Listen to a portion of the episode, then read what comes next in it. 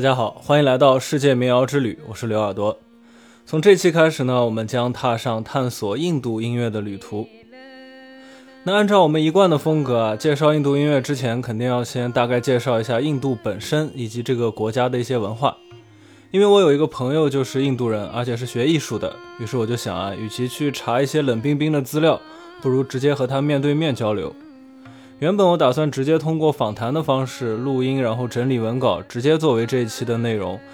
由于我是第一次采访别人啊，把握不好节奏，虽然谈话中的信息量很大，但线索不太明确，更像是朋友聊天。所以呢，我还是单独把他介绍的一些内容提取出来，再加上我自己的一些补充，这样和大家分享。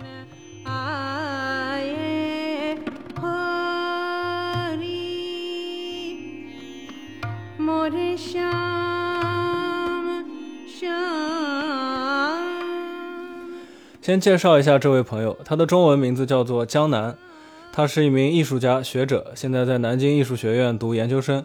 最近呢，刚刚办了他在中国的第二次个人作品展览。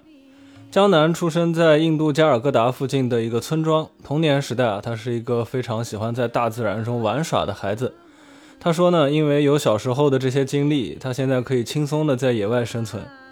关于江南的个人信息，先说这么多。但是呢，因为这一期主要的内容啊，都是由他向我介绍的，所以接下来的内容里还会和大家提到一些关于他的事情。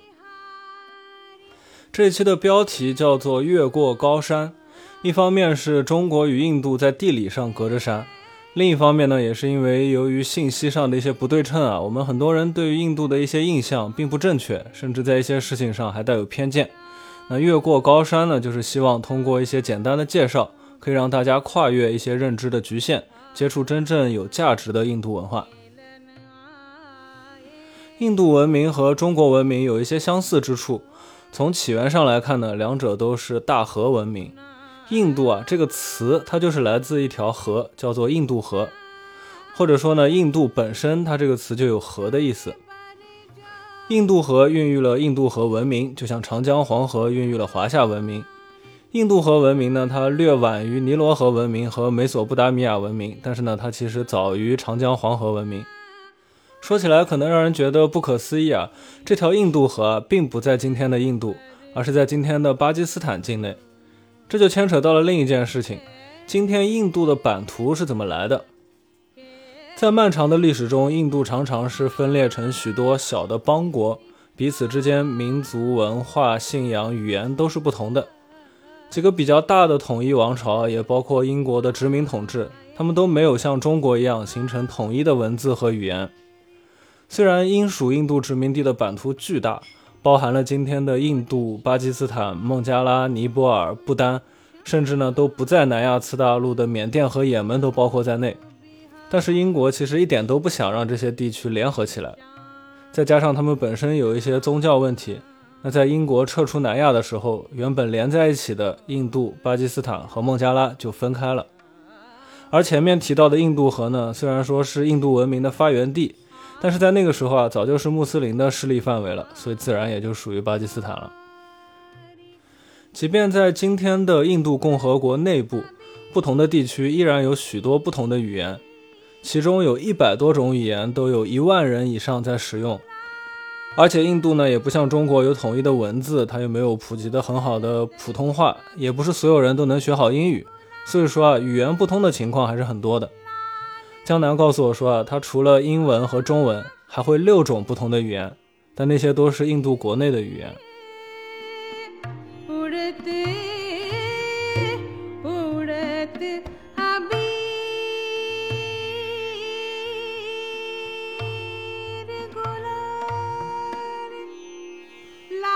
不同地区、不同民族的差异呢，给印度的社会带来一些问题。但一件事情啊，有利有弊。文化的差异在另一个语境下呢，也可以说是文化的多元化。在印度一些经济发达的大城市啊，比如孟买，人们追求财富，这没有什么特别的。但是江南说，在印度的南方，有很多人呢，并不会为了物质上的满足而去生活。比如许多医术精湛的医生。他们会免费给贫穷的病人做一些成本很高的手术，很多医院呢也并不靠诊疗费来生存，而是受到一些宗教组织的资助。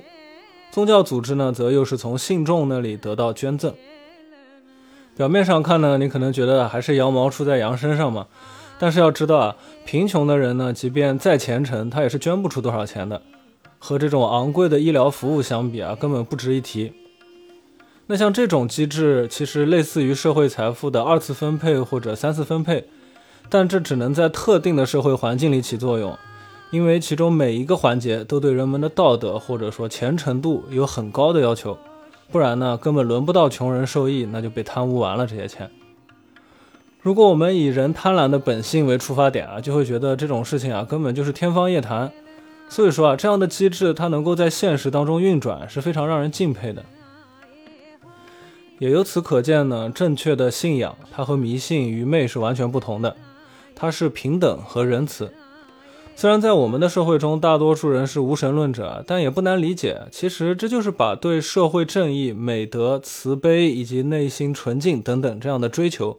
具象化成对某个神的虔诚，它并没有那么大的区别。那说一点和音乐相关的啊，关于免费这件事情，我自己在资料上看到呢，有很多表演印度古典音乐的音乐家，他们完全不接受售票演出这种形式，他们只会参加免费演出，收入呢，则是由一些组织机构来赞助。另外还有很多很高水平的音乐家，他们会在一些节日去街边，不收取任何报酬的给所有人这样表演。我们先来放一段印度的传统音乐给大家欣赏一下。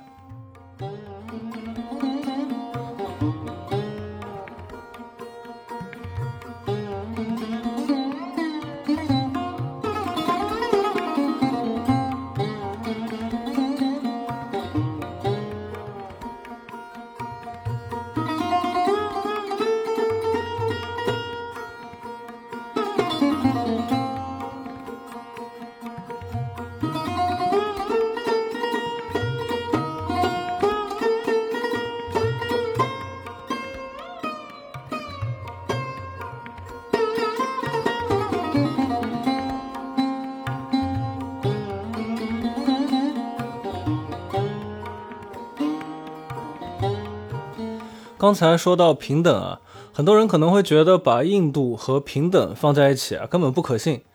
还是那句话，印度各个地区是不一样的，不同人的生活方式和追求也都不同。我们本能的觉得印度的社会不平等，是因为我们的中学课本上啊就介绍过种姓制度，它还是一个比较重要的考点。那可能很多人已经知道啊，其实印度一九四七年就废除了种姓制度。现任的印度总理莫迪呢，他就是较低种姓的出身，而且现在的政策对原本低种姓的群体有很多的扶持，包括教育机会啊等等。一些原本低种姓的人呢，其实反过来获得了优惠。虽然说种姓制度的影响现在还存在，但是有些情况和我们想象中的也并不完全相同。首先呢，种姓制度它在不同的地区是不一样的。和我们学到的四五个等级不同啊，有些地区他们所有的居民只有一两种等级，甚至呢一个村子啊全部都是婆罗门。第二，种姓制度的成因是社会职能划分，而且细分成了很多具体的分支。比如说呢，吠舍他是商人，那下面还要再分成卖茶叶的和卖珠宝的等等。也就是说呢，种姓和我们理解的社会阶级是很不同的。一些流浪街头的苦行僧。他们没有任何的物质财产，但是呢，他们也是最高的婆罗门。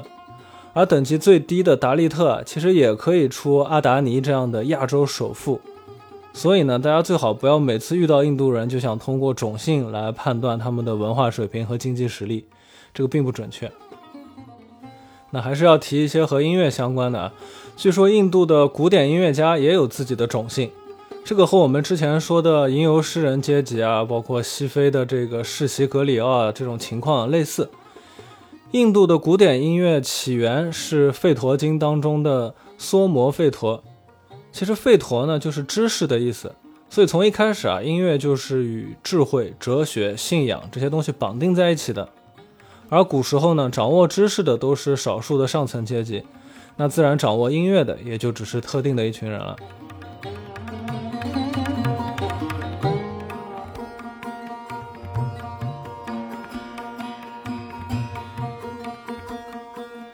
音乐是怎么与知识绑定在一起的呢？印度人认为啊，Om 是宇宙中的第一个声音，只要通过念诵或者说发出这种声音，就可以治愈人的身体。那像我们熟悉的这个六字真言，它的第一个字也是 Om，Om Mani Padme Hum。那从科学上来说啊，发这个音节可以带动头部、胸部等很多身体部位的共振，对身体确实是有一些好处。而由此衍生出来呢，各种不同的音节也会对不同的人体器官啊，或者说是心灵有不同的作用。虽然这个还需要更多的研究去证明啊，但是它其实在古代已经是非常科学的东西了。那么由此推导出来呢，念诵经文本身它就对身心有益。当然了，经文里的内容也是古人智慧的结晶嘛。那么念诵的时候呢，就会有不同的音调和节奏，这就是最初的印度古典音乐了。那接下来给大家播放一段印度南部的这种念诵经文的歌曲。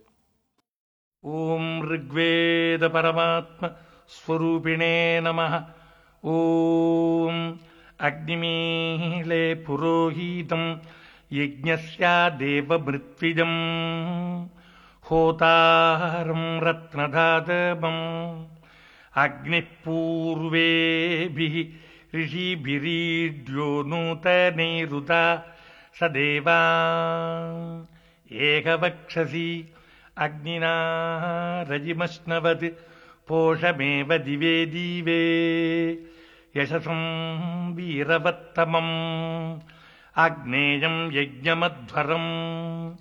विश्वतः परिभूरसि स यद्देवेषु गच्छति।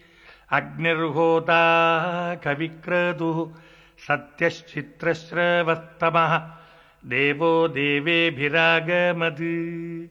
यदङ्गदाशुषे त्वमग्ने भद्रं करिष्यसि तवेत्तत्सत्यमङ्गिरः उपत्वाग्ने दिवे दिवे दोषावस्तर्धिया भजम्। नमो भरन्तजेमसि राजन्तमध्वराणाम् गोपामृतस्य दीदीविम् वर्धमानं स्वेदमे स नः पितेव सूनवे अग्ने सूपायनो भव स च स्वानस्वस्तजे ॐ 大家听到这一段最后，他也唱了 Om。那虽然这段里面他具体唱的内容是什么我不知道啊，但是呢，可以确定它也是出自《吠陀经》的。那除了自己去唱诵， 聆听音乐也是对身心有作用的。印度哲学里呢，有很多内容其实是对自然现象的归纳，以及由此发展出的让人生活更好的方法，和我们的道家、中医也有相似之处。于是呢，根据不同音调给人的感觉，人们就总结出了许多的拉格。我们可以暂且把它理解为调式啊，不同的拉格会对应不同的时辰、季节、情感等等。那在正确的时间聆听正确的音乐，可以让人身心健康。这个没有那么玄乎啊。清晨呢，我们听到一些悠扬的音乐，本来就是会让人神清气爽的嘛。那在夜晚呢，听幽静的音乐也会有助于睡眠。这其实完全符合大家的生活经验。只是呢，印度音乐他们把抽象的描述啊，精确到了具体的这个调式音阶上面。据说啊，杰出的演奏家可以仅仅通过乐器演奏特定的拉格，就让人的情感有明显的变化，听者可能会非常喜悦或者大声痛哭。那关于拉格，下一期我们还会再具体介绍。那大家现在听到的这一段呢，是印度南部音乐里面的小提琴演奏。没错，就是那个小提琴啊。但是呢，它传到印度之后呢，就被印度人改良，然后发展出了他们自己的演奏方法，演奏他们自己的传统音乐，就大家现在听到的这样。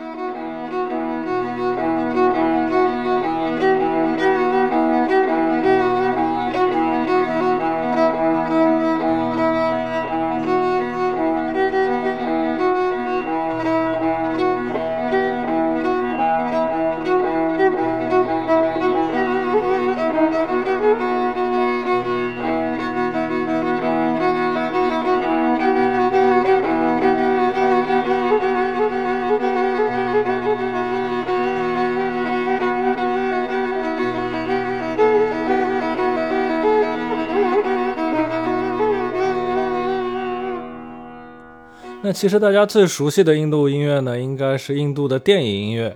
由于印度电影里的歌舞是一大特色，那在电影走红的同时，其中的歌曲自然也就会流行起来。那要说到印度电影啊，大家肯定会想到宝莱坞、阿米尔汗这些。